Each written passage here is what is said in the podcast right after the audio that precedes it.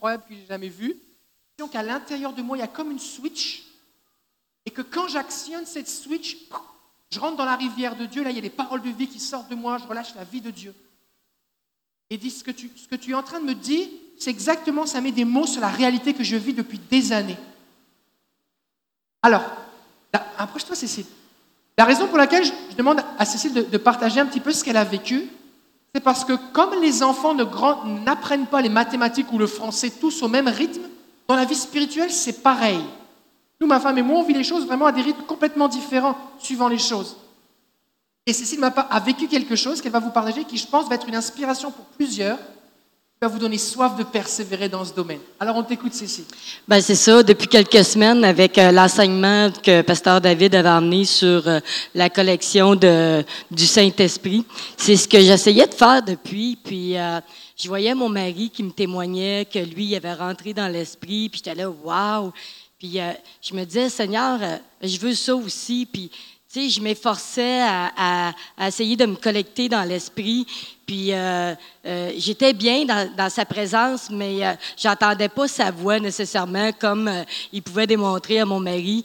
Puis je, je, le désirais vraiment, fait que je me suis mis à pratiquer souvent aussi. Puis j'ai découvert que beaucoup de trucs dans la pratique à quand même collecter avec le Saint-Esprit. Et un soir, ce que je faisais pas, j'ai vraiment demandé au Seigneur de, de me collecter au Saint-Esprit. Puis j'ai dit là, Seigneur, tu sais, euh, Seigneur me connaît, j'ai dans ma tête, c'est un peu une tempête ici et là. J'ai de la misère à m'arrêter, puis je parle beaucoup. Fait que j'ai de la misère aussi, quand on parle beaucoup, on a, on a de la misère à entendre les autres, et surtout la voix de Dieu. Alors, ce soir-là, je me suis vraiment arrêtée dans le silence, puis j'ai dit, Seigneur, je veux vraiment que tu me parles, puis euh, je veux euh, que tu me fasses vivre quelque chose de spécial, pas comme toutes les autres, mais qui est relié à moi.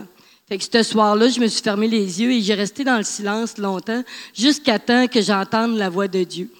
Mais avant d'entendre la voix de Dieu, Dieu m'a montré une image de ce que j'étais vraiment. Alors, j'étais dans une barque et euh, il y avait une tempête euh, et euh, dans cette barque-là, je revolais euh, d'un bord puis de l'autre, puis j'essayais de me tenir après la barque, mais, mais j'étais garoché d'un bord et de l'autre de la barque, jusqu'à temps qu'à un moment donné, la barque, elle a viré de bord. J'étais pris en dessous de la barque. J'ai dit, Seigneur, qu'est-ce que je vais faire? Je suis pris là. Je peux vraiment rien faire, même si j'essayais de, de m'accrocher. Mais le Seigneur, il dit, descends, nage, va dans le fond. J'ai OK. Fait au lieu d'essayer de, monter vers en haut pour m'en sortir, j'ai dit, OK, Seigneur, tu veux que j'aille dans le fond. Alors, je me suis mis à nager. Puis là, je nageais dans le fond. Puis plus que j'allais dans le fond, plus que euh, je voyais, une lumière qui, euh, qui venait. Puis là, il y a eu comme un eau, euh, eau calme. Puis là, je me suis comme couchée sous cette eau. Puis là, Dieu m'a parlé c'est là qu'il me dit, euh, bon, écoute, euh, là, c'est là j'ai entendu la voix de Dieu, puis Dieu dit, euh, il me disait, écoute, j'ai un plan pour toi. Puis là, je ne savais pas trop c'était quoi. Je dis, ouais, mais Seigneur, c'est quoi? Puis il dit, c'est à travers David que, tu vas voir ce plan-là arriver. Ben, j'ai dit, moi, Seigneur, si c'est vraiment toi, je veux vraiment que, que ça soit David qui vienne à moi.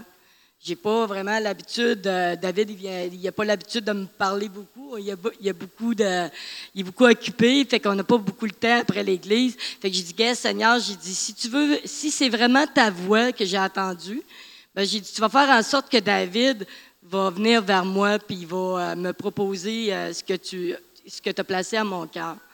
Fait que ça, c'était le jeudi. Puis c'est resté comme ça.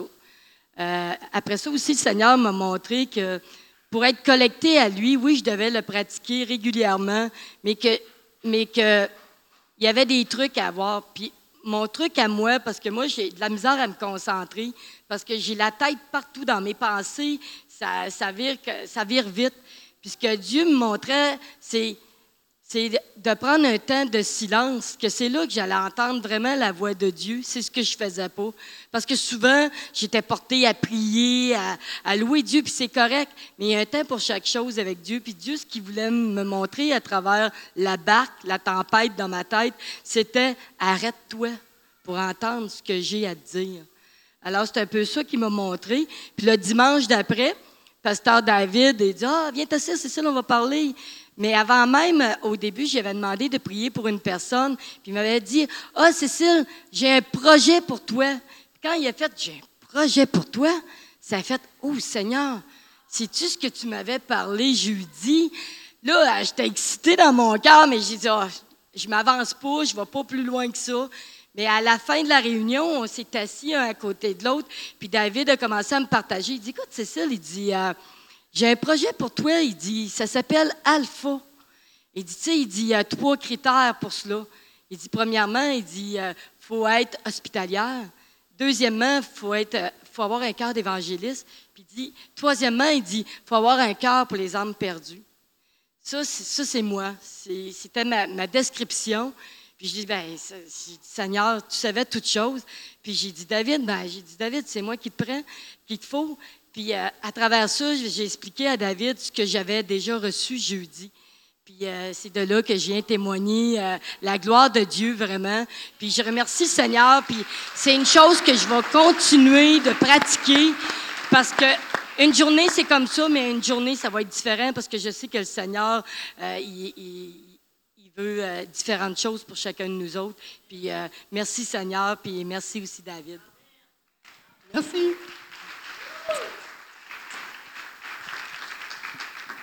Ce qui est important, si on veut connecter avec Dieu, c'est de prendre du temps de silence avec lui. La Bible dit dans le psaume, arrêtez et sachez que je suis Dieu. En anglais, ça dit be still, sois au calme. La, base de la communication, si tu vas avoir un dialogue avec quelqu'un, une fois que tu as fini de parler, il faut que tu te taises pour entendre ce que l'autre va dire. Et Dieu est poli. Dieu est poli. Et qu'il ne coupe pas la parole. Fait qu'on arrive, on parle, on parle, on parle, on parle, et on s'en va. Et il n'a pas pu parler. Prendre le temps mettre au calme avec lui. C'est un, c'est un réel apprentissage que d'apprendre à être au calme. Pour vous aider à être au calme, plusieurs choses. Premièrement, il faut être au calme physiquement. C'est difficile d'être au calme intérieurement comme ça. C'est difficile. Donc mettez-vous dans une position confortable. Mettez-vous au calme à l'extérieur aussi pour vous entraîner. Au bout d'un moment, vous serez capable d'être au calme intérieur dans toutes les circonstances. Je peux là être maintenant dans, un temps où il y a des enfants qui courent, il y a de la musique, des gens qui me parlent, des gens qui attendent, des gens qui me font signe, quelqu'un me parle, je dois prier, et je peux être au calme intérieur et recevoir des choses du Seigneur. Et il y a un apprentissage, je me suis entraîné. Pour vous entraîner, mettez-vous au calme vraiment, physiquement. Fermez la porte de votre chambre. Jésus a dit, quand tu pries, ferme la porte de ta chambre. Et là, tranquillement, Concentrez sur le Seigneur. Seigneur, me voici. Alors que vous commencez à vous mettre au calme, il y a des pensées qui vont venir en vous. Ah, il faut que je sorte les poubelles. Ah oui, c'est vrai, il ne faut pas que j'oublie de rappeler un tel. Et est-ce qu'un tel a pris sa boîte à lunch? Là, c'est normal. Prenez un papier et écrivez-le pour ne pas l'oublier. Et ensuite, peut-être il y a autre chose. Écrivez-le. Là, vous êtes au calme et vous vous concentrez sur le Seigneur. Et tranquillement, vous allez passer de vos pensées à votre esprit et vous allez connecter au Saint-Esprit qui vit en vous dans votre esprit et vous allez commencer à communier avec Dieu. C'est un temps de communion et ça prend du temps. Et au bout d'un moment, vous allez être exercé et vous allez pouvoir rapidement dire Seigneur, me voici, puis vous y êtes. C'est un entraînement. Et pour ceux qui me regardent avec des gros yeux, vous ne savez pas de quoi je parle, je vous encourage à écouter les cinq précédents messages qui sont disponibles gratuitement sur notre site internet. La série s'intitule Vivre dans l'esprit. Le message d'aujourd'hui, le titre c'est Enracinez-vous. Est-ce que vous avez de bonnes racines? J'ai prêché lorsque je suis revenu de vacances sur la parabole du semeur. Et vous savez, il y a quatre terrains. Le semeur sème et puis il sème des graines sur le, sentier, là où on marche. Le sol est dur, dur, dur, dur et il n'y a rien qui pousse, les oiseaux viennent, enlèvent la semence. Et Jésus dit, bah ça c'est les gens qui entendent l'évangile, l'ennemi vient, vole la semence, puis il n'y a rien qui se passe. Ensuite de ça, il y a des gens, là, les graines tombent dans les pierres. Et là, ça pousse doucement, enfin ça pousse, mais le soleil vient et ça sèche parce qu'il n'y a pas de racines, il n'y a pas d'humidité. Ensuite de ça, il y a les semences qui tombent là où il y a des ronces et des épines, et puis ça pousse et ça étouffe. On a parlé la dernière fois de comment entretenir son jardin, comment enlever ce qui peut étouffer facilement la semence de Dieu dans nos cœurs. Et enfin, il y a la bonne terre, qui représente ceux qui entendent la parole de Dieu, qui la croient, qui persévèrent et qui portent du fruit, et un fruit donne 30, 60 ou 100. Et on va se concentrer aujourd'hui sur les pierres. Pas sur les pierres, mais sur le terrain qui a des pierres. Sur le terrain dans lequel la semence ne peut pas prendre racine. Et on va juste lire quelques, quelques versets. Luc, Luc 8, verset 9. C'est Jésus qui parle, il dit, une autre partie tomba sur le roc. Quand elle fut levée, elle sécha parce qu'elle n'avait point d'humidité. Et ce texte est, répété dans Matthieu, Marc et Luc, et des fois il y a des petites nuances. Alors des gens vont dire, ah oui, mais est-ce que c'est parce que la Bible, c'est falsifié, qu'est-ce qui se passe? Ben non.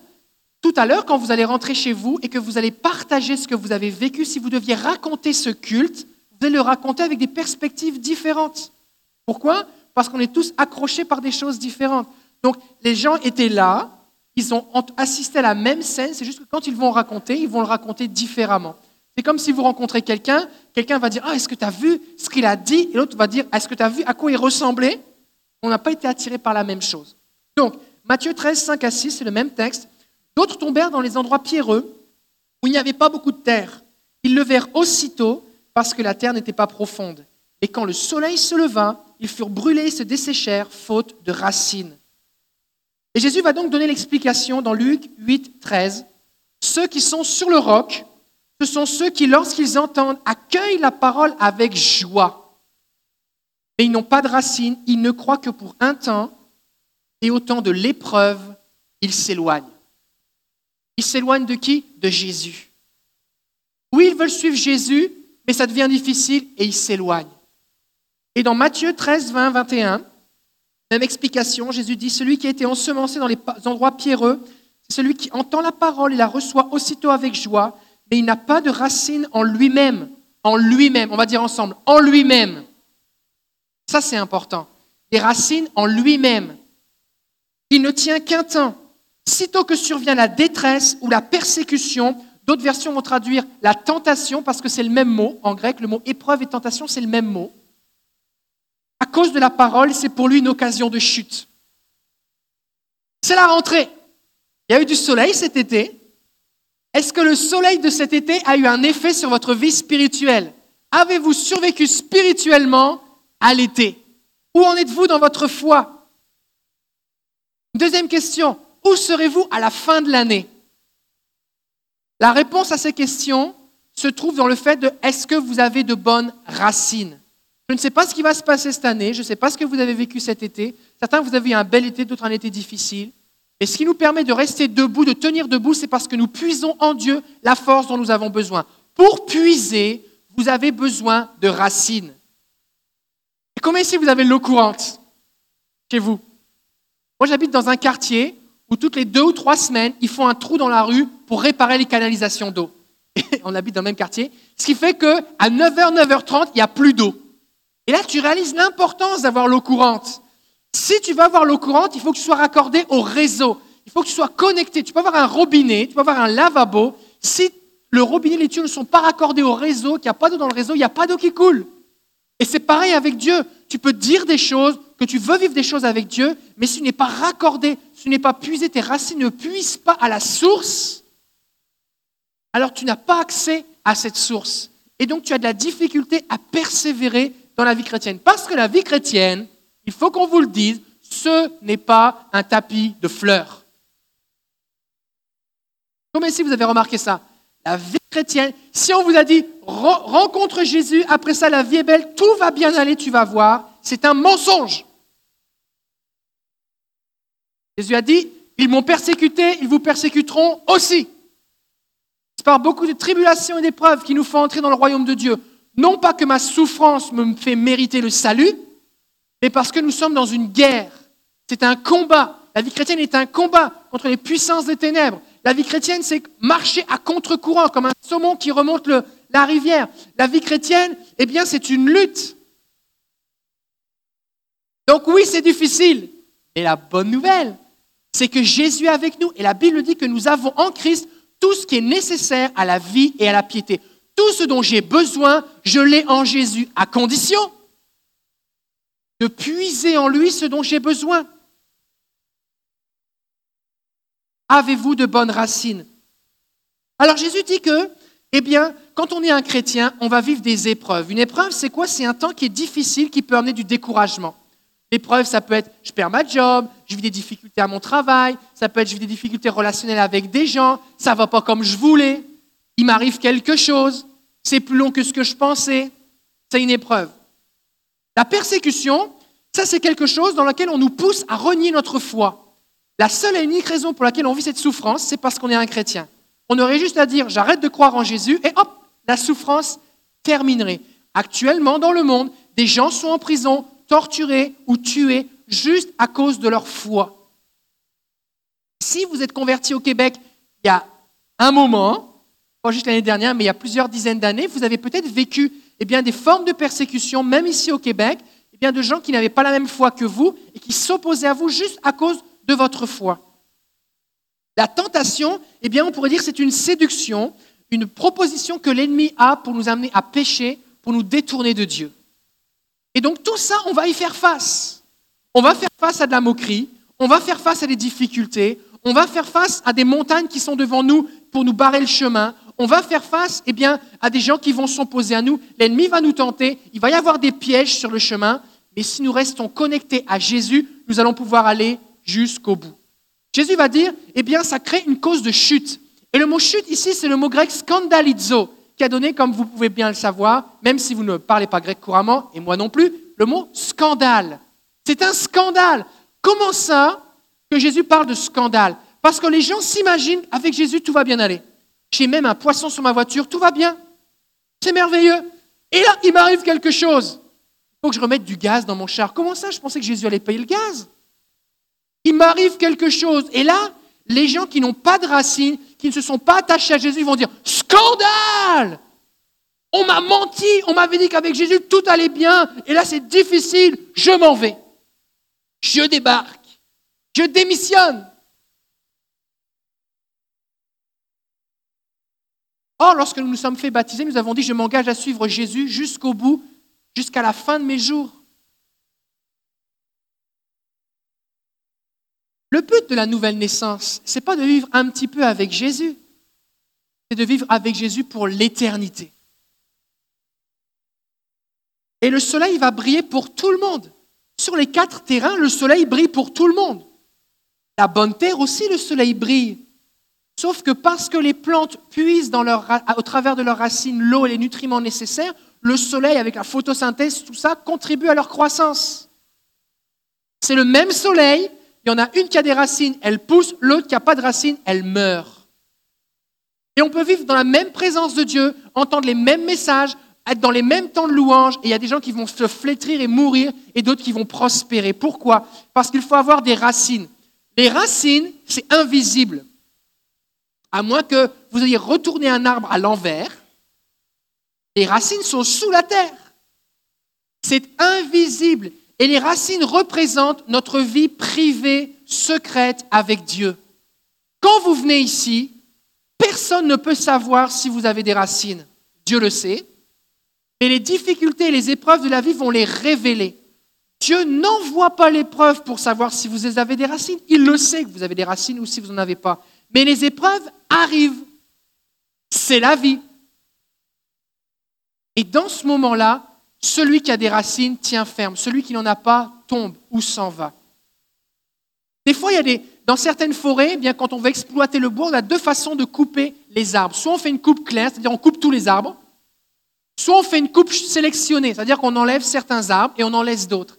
Et des fois, il arrive que parmi cette, cette forêt, des arbres qui n'avaient pas été coupés se mettent à tomber sous l'effet du vent. Pourquoi? Parce qu'ils étaient tellement entourés par les autres arbres n'avaient jamais été exposés au vent. Et là, alors que certains arbres ont été coupés, ils sont exposés au vent pour la première fois et ils n'avaient pas de racines suffisantes et ils tombent. Et des fois, il y a des étudiants ici,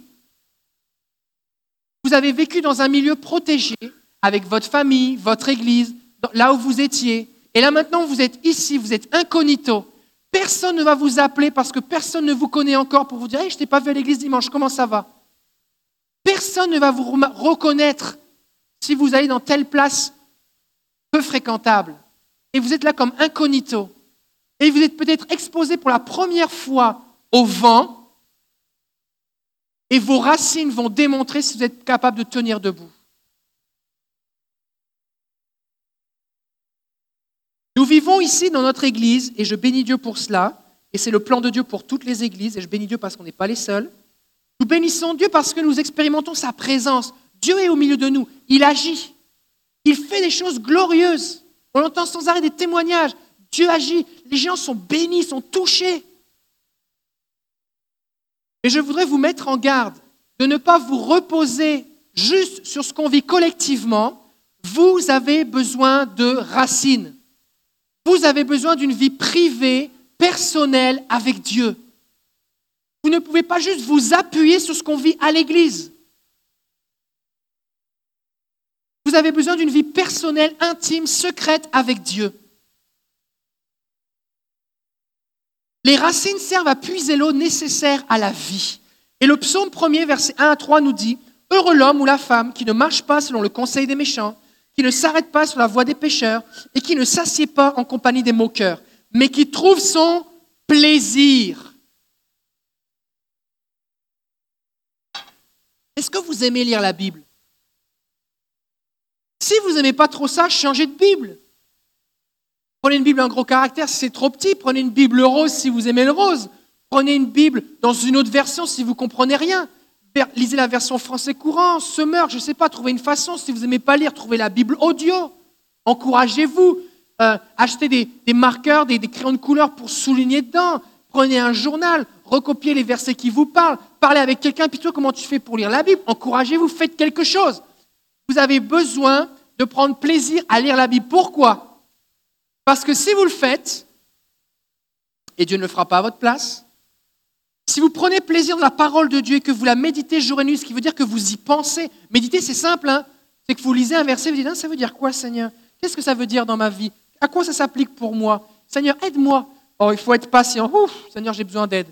Seigneur, donne-moi ta patience. Bah, quand vous faites ça, vous méditez. D'accord? C'est simple, hein? Vous n'avez pas besoin de lire l'hébreu et le grec. Vous n'avez pas besoin de ça. Moi, je ne lis pas la Bible en hébreu. Lis-le en français. Tu vas comprendre. Il est comme un arbre planté près d'un courant d'eau qui donne son fruit en sa saison et dont le feuillage ne se flétrit point. Tout ce qu'il fait lui réussit. Quand un arbre plonge ses racines directement dans une rivière, peu importe la canicule, il a toujours un feuillage vert. Et j'aimerais vous dire que peut-être qu'il y a des, rivières qui s'assèchent, mais la Bible nous dit que le fleuve de Dieu est plein d'eau. Le fleuve de Dieu est plein d'eau. Donc si tu puises tes racines te connectes en esprit à lui, tu puisses dans sa parole et dans sa présence, tu vas toujours avoir ce dont tu vas avoir besoin. La question c'est, est-ce que tu as des racines? Les racines, c'est ce qui nous permet aussi, on va sauter une diapo, euh, Marilyn, les racines, c'est ce qui nous permet de prospérer. C'est-à-dire que quel que soit l'environnement, on prospère. Quand la Bible nous dit dans, dans le livre des Actes que les disciples de Jérusalem ont été persécutés, les disciples se sont répandus partout dans le bassin méditerranéen. Ils avaient été persécutés. Certains ont perdu leur maison, leur famille. Certains de leurs frères et sœurs sont morts. Et vous savez ce qu'ils ont fait? Ils sont allés se cacher dans une grotte. Ils ont dit Oh Seigneur, aie pitié de nous, on attend ton retour. Non, ce n'est pas ce qu'ils ont fait. Ils sont allés partout, ils ont annoncé l'évangile et ils ont implanté des églises. Et l'église d'Antioche, la Bible nous dit, et c'est de cette église que Paul et Barnabas ont été envoyés en voyage missionnaire, cette église avait été fondée par ces disciples qui avaient été persécutés. Pas par Pierre, Jean ou Paul, par des gens qui, la persécution est là, on implante des églises.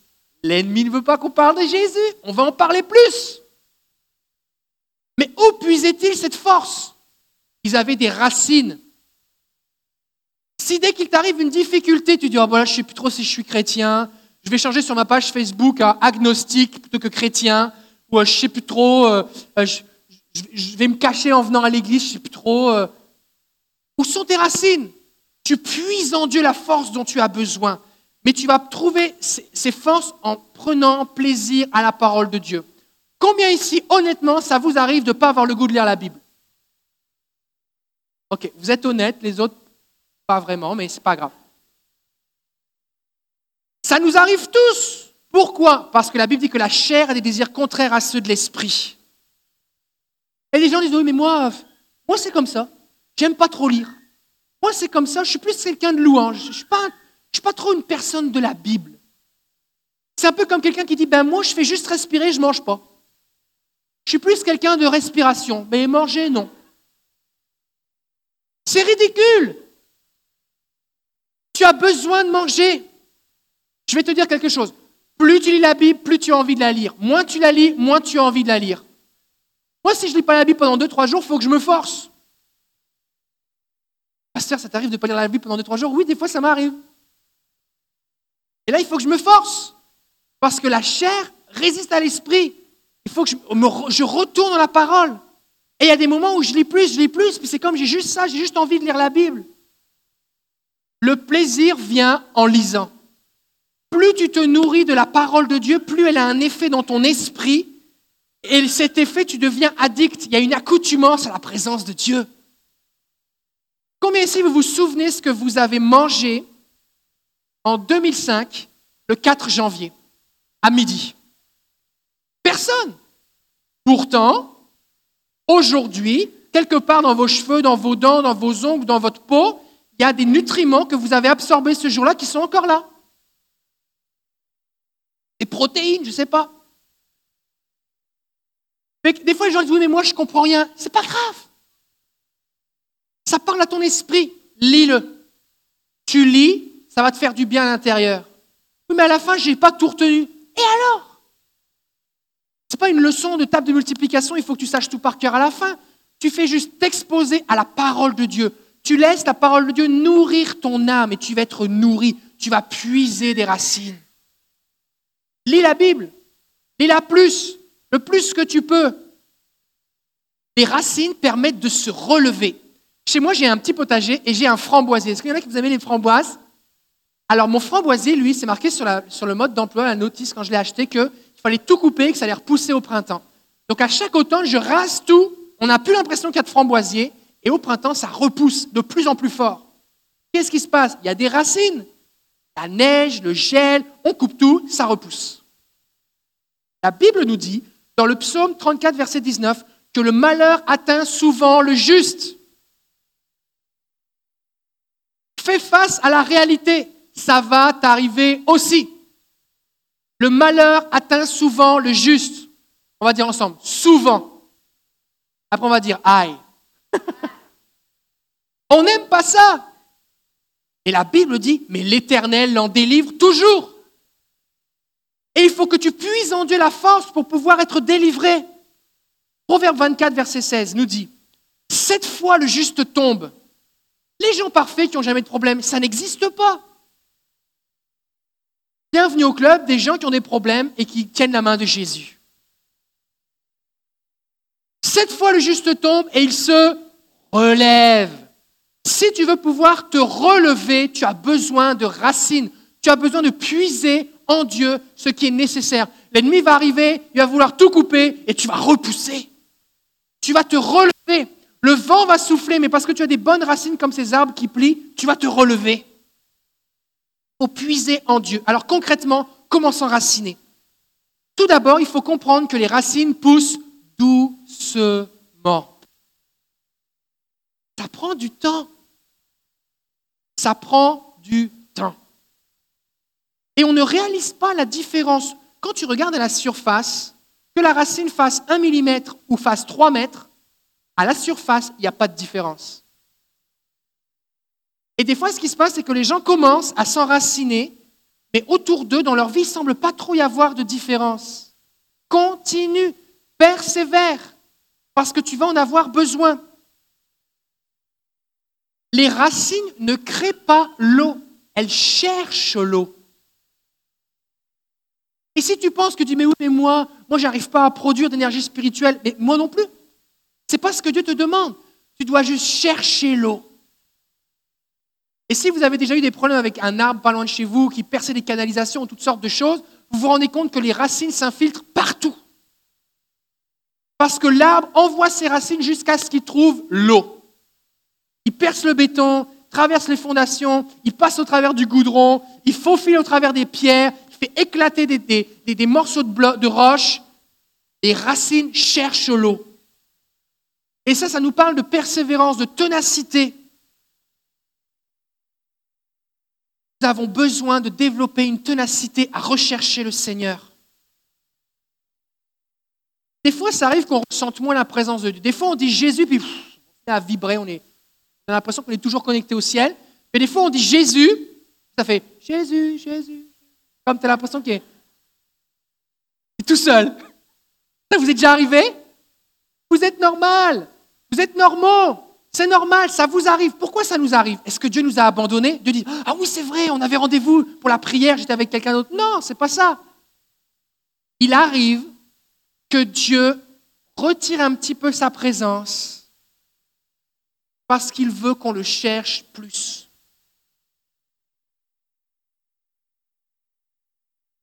Et si tu ressens moins la présence de Dieu, ce n'est pas le temps de moins le chercher, de moins prier. C'est le temps de plus le chercher pour le trouver.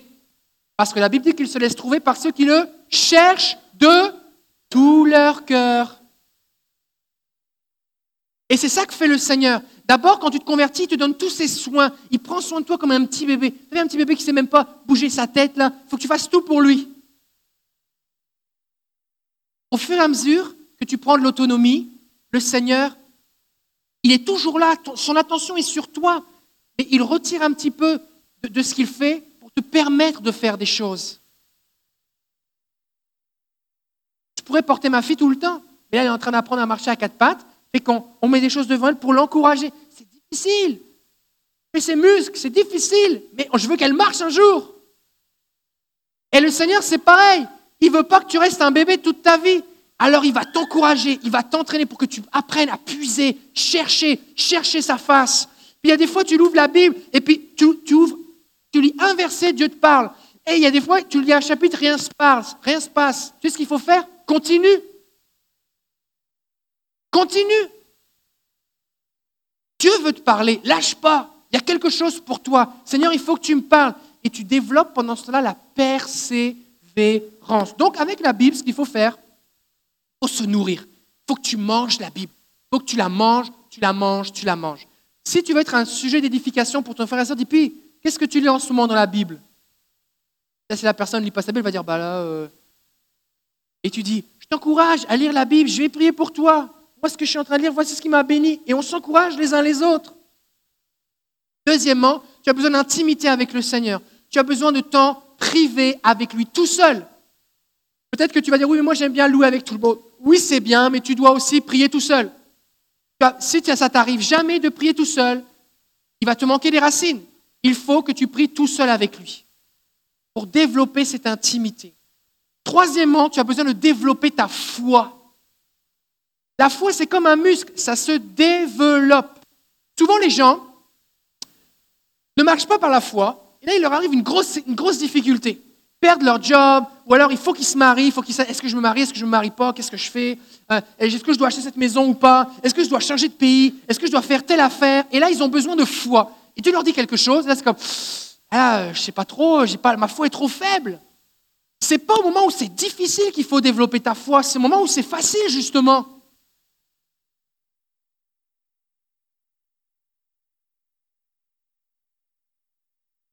Si ça va bien dans ta vie, c'est le temps d'exercer ta foi, à faire confiance à Dieu pour des petites choses. Et des fois, on le néglige, notre foi reste au, petit niveau. Et là, on fait face à une grosse difficulté, on n'a pas la foi suffisante. Développe ta foi, fais confiance au Seigneur, fais des trucs par la foi. Seigneur, tu le dis, je te crois, je te fais confiance, alors ok, j'y vais. Et, ta foi se développe. Quatrièmement, obéis. Oh, ça c'est bon. Obéis. Obéir, ça fait mal. Si, tu, ça te fait mal quand tu obéis, c'est normal. Obéir, ça fait mal.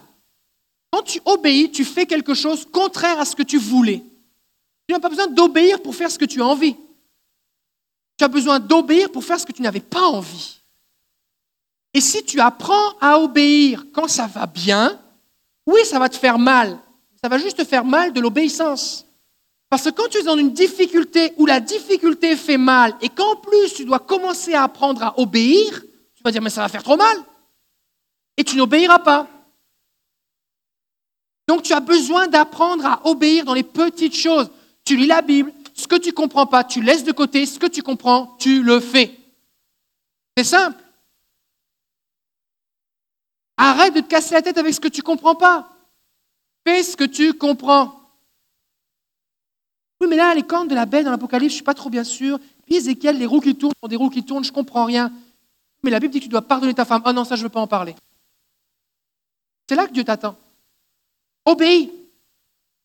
Cinquièmement, l'intégrité. C'est important que tu ne mènes pas de double vie, que tu sois toujours pareil. Sois le même partout, au travail, à l'école, à l'église, dans la famille. Marche dans la lumière et Dieu va te bénir. Et dernièrement, tu as besoin d'être en relation de croissance. Tu as besoin d'avoir des gens autour de toi qui t'aident à grandir, qui t'inspirent. Et tout le monde veut dire, mais pasteur, j'aimerais que tu sois mon mentor. Je ne peux pas être le mentor de tout le monde. Par contre, je sais une chose, c'est que chacun ici, vous avez vécu des choses. Chacun ici, vous avez quelque chose à communiquer. Vous ne savez pas tout, et moi non plus d'ailleurs. Et si vous vous tenez ensemble, vous allez pouvoir vous encourager. La vie chrétienne ne se vit pas tout seul. La vie chrétienne, c'est faire partie d'un corps, d'une famille, d'un troupeau. Ça se vit tout, ça se vit ensemble, en communauté. Donc il faut que tu parles ta foi à des gens. Si ta foi, ta vie avec Dieu, oh, c'est un truc privé, tu sais, c'est privé ce que je vis avec le Seigneur, c'est vraiment entre moi et lui, c'est trop saint, je ne peux pas en parler. Non, tu as un problème. La vie chrétienne se vit en communauté. On doit s'exhorter, s'encourager, s'inspirer, se soutenir, se supporter, prier les uns pour les autres. C'est pour ça qu'on a des tribus. Il faut que tu aies le numéro de téléphone de quelqu'un dans l'église pour que tu puisses l'appeler, pour qu'il puisse prier pour toi, que tu prennes des nouvelles les uns des autres, s'encourager. Et si tu fais ça, tu vas t'enraciner. Tu vas t'enraciner. Et ce qui va se passer, c'est que tu vas être capable de persévérer à toute épreuve. C'est le dernier verset qu'on va lire. Colossiens chapitre 1 verset 9. C'est pourquoi nous aussi, depuis le jour, et c'est Paul qui prie pour les Colossiens, depuis le jour où nous l'avons appris, nous ne cessons de prier Dieu pour vous et de demander que vous soyez remplis. Et donc Paul va prier plein de choses pour les Colossiens. Il dit, je vais prier, voici ce que je prie pour vous. Ça, vous en avez besoin. Ça aussi. Alors voici ce qu'il prie. La connaissance de sa volonté. C'est bon ça? Deuxièmement, la sagesse et l'intelligence spirituelle. Oh, ça c'est bon pour que vous vous comportiez d'une manière digne du Seigneur, que vous ayez un bon témoignage. Oh, ça c'est bon aussi, Seigneur. Afin de lui plaire en tout point de vue. Oh, c'est bon. Que vous portiez du fruit. Oh oui, Seigneur, moi je veux porter du fruit pour toutes sortes, toutes sortes d'œuvres bonnes. Amen. Que vous croissiez dans la connaissance de Dieu. Oui, Seigneur, je veux mieux te connaître. C'est bon. Et que vous deveniez puissant à tous égards par sa force glorieuse. Oui, Seigneur, je veux ta force, je veux ta puissance. Et le but de tout ça, c'est quoi? En vue persévérance et d'une patience à toute épreuve.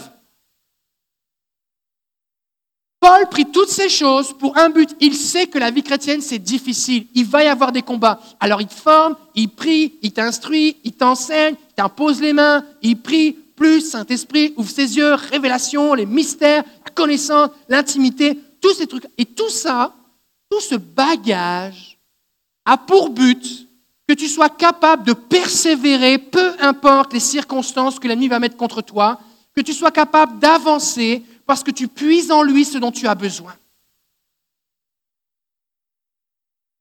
Et tu peux vivre ici toutes sortes d'expériences, on peut prophétiser sur toi, on peut t'imposer les mains, tu peux être guéri, recevoir des dons spirituels, avoir des révélations, avoir des visions, aller dans l'esprit, toutes sortes de choses. Si tu ne t'enracines pas en Jésus, la première épreuve va te balayer. Il faut que tu t'enracines, enraciné en Jésus. Et si tes racines ne sont pas assez profondes, une bonne nouvelle pour toi, ça pousse les racines. Ça pousse. Mais tu peux te concentrer maintenant à t'enraciner en Jésus. Quand j'étais jeune chrétien, que je lisais la Bible, je voyais dans l'Épître aux Hébreux, il y a un verset qui dit, ça dit que il y, a des, gens qui ont été martyrs pour Jésus, torturés, lapidés, sciés. Et moi, je me disais, Seigneur, scier, c'est vraiment trop intense. Je ne suis pas sûr, Seigneur, sérieusement, Seigneur, je ne suis pas sûr. En fait, je ne suis pas sûr du tout même. Je n'arrive pas à concevoir comment je pourrais ne pas te renier tout en étant en train d'être scié. Surtout qu'à l'époque, ce n'était pas une scie euh, automatique, tu comprends. Hein. Et,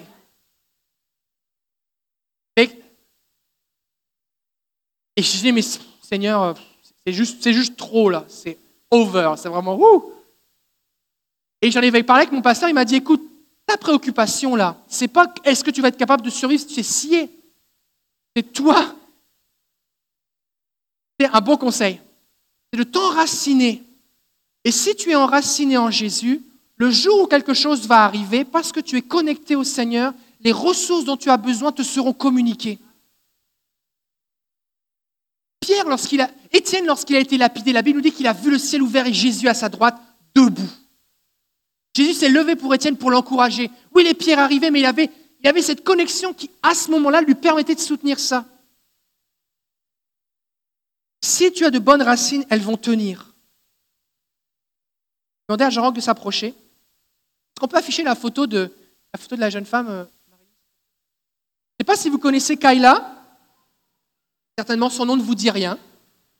C'est une jeune femme qui est, qui est 25-26 euh, ans elle, euh, faisait une œuvre humanitaire dans un pays du Moyen-Orient, et puis elle a été enlevée, kidnappée par l'État islamique. Elle a été torturée, violée à de multiples reprises, et ça a duré pendant des mois. Finalement, elle est morte.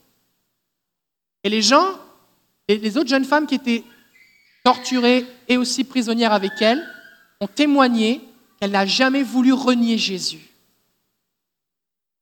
et que même cela, elle était une source d'encouragement pour les autres. Et quand tu la vois, elle ne ressemble pas vraiment à Rambo. Elle ne ressemble pas à quelqu'un qui était endurci, aguerri aux techniques d'interrogatoire et de torture. C'est juste une jeune fille bien normale, croyant en Jésus. Elle a pu tenir ferme jusqu'au bout. Et alors qu'elle écrivait à sa mère, de temps en temps, elle était capable d'envoyer des courriers elle disait qu'elle puisait en Dieu la force dont elle avait besoin. Elle était même non seulement capable de rester ferme, elle, mais d'encourager les autres. Certainement, certainement, la plupart d'entre vous n'auront pas, pas à vivre ce qu'elle a vécu. Mais je sais une chose, c'est que le soleil va briller, vous vivrez des tentations, des pièges, des épreuves, des persécutions, des difficultés, des blessures. Vous allez vivre des difficultés. Et si vous voulez tenir ferme jusqu'au bout, vous avez besoin de vous enraciner en Jésus. Parce que la vie chrétienne, ce n'est pas une pièce de théâtre, ce n'est pas eh bien, une comédie. La vie chrétienne, c'est les vraies choses. Et je décide de suivre Jésus parce que je veux aller au ciel. Et si je me retire de Jésus, la Bible dit, celui qui se retire, je ne prends, mon âme ne prend pas plaisir en lui. La Bible dit dans l'Apocalypse, dehors les lâches. ceux qui se retirent. Mais Seigneur, comment, comment est-ce que, comment est-ce que je pourrais résister à un truc pareil? Commence maintenant à t'enraciner en Jésus. Je ne suis pas en train de prophétiser dans ta vie le malheur. Je suis juste réel. Et Jésus le dit. Il voici, c'est la même parole de Dieu. C'est le même message. Certains le prennent au sérieux et s'enracinent et portent du fruit jusqu'au bout avec persévérance. D'autres n'ont pas de racines et meurent. Ma prière ici pour vous ce matin, c'est qu'on puisse aller jusqu'au bout. Alors il y a peut-être des gens ici, vous dites, oula, mes racines, ça va pas fort. Mais c'est le temps maintenant. Parce que la Bible dit que si nous sommes infidèles, Dieu, lui, demeure fidèle. Et peut-être que jusqu'à présent, tu as été négligent, mais tu peux décider de revenir à Jésus. Tu peux décider de t'enraciner en lui, de puiser en lui la force dont tu as besoin afin de tenir ferme, afin de pouvoir être, comme le dit le proverbe, celui que le malheur atteint souvent, mais qui se relève, que l'Éternel délivre. Alors j'aimerais qu'on puisse prier maintenant, parce que ça nous concerne tous.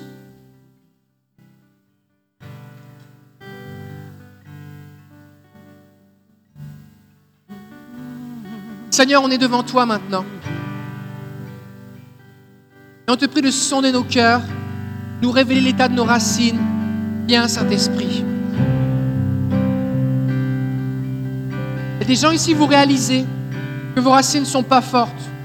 Peut-être que vous êtes en train de dire, oula, moi il m'arrive un petit truc et puis euh, je ne sais plus trop si Dieu existe. J'ai besoin de m'enraciner. D'autres vous dites, oula, je ne sais pas ce qui s'en vient, mais moi il faut que je me raffermisse. Levez-vous à votre place, on va prier.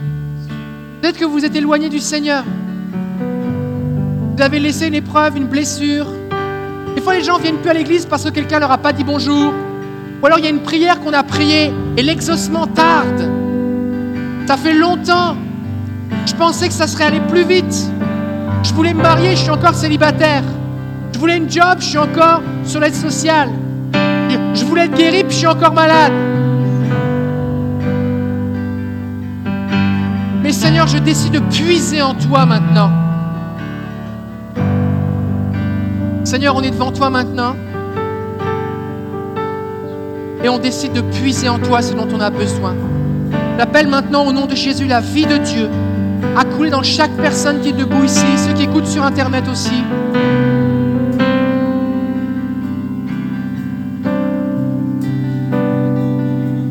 Et j'appelle maintenant ces racines à se développer. Je prie que soit créé dans les cœurs maintenant une soif, un désir pour la parole de Dieu, que rien ne peut éteindre. Je prie que soit créé maintenant des liens de communauté fraternelle pour se soutenir les uns les autres. Je prie maintenant que ton esprit, que ta voix, Père, se fasse irrésistible pour nous appeler dans la prière. Aucune préoccupation, distraction ne puisse nous détourner de ces temps avec toi. Au nom de Jésus. Viens, Saint-Esprit. Seigneur, on veut aller jusqu'au bout. Jusqu'au bout. Jusqu'au bout, Seigneur. On ne veut pas jouer. On veut aller jusqu'au bout. Aide-nous, Seigneur. Aide-nous, Jésus. Seigneur, on décide d'obéir. On décide de te faire confiance. On on va pas attendre que ça va mal pour commencer à prier ou trouver de l'aide. On va se nourrir pour être prêt. Je bénis chaque personne ici maintenant au nom de Jésus. Et merci Seigneur parce que tu te laisses trouver par ceux qui te cherchent. Je les bénis en ton nom maintenant au nom de Jésus. Alléluia. On va terminer, Jean-Roch va nous conduire dans un chant. Et réalisez bien, il y a des choses que Dieu fait, on vous impose les mains, vous vivez quelque chose et pouf, c'est fini. Mais ça, c'est quelque chose que vous allez devoir faire. Développer cette recherche, cette poursuite du Seigneur. Que Dieu, vous bénisse. Tu es ma Tu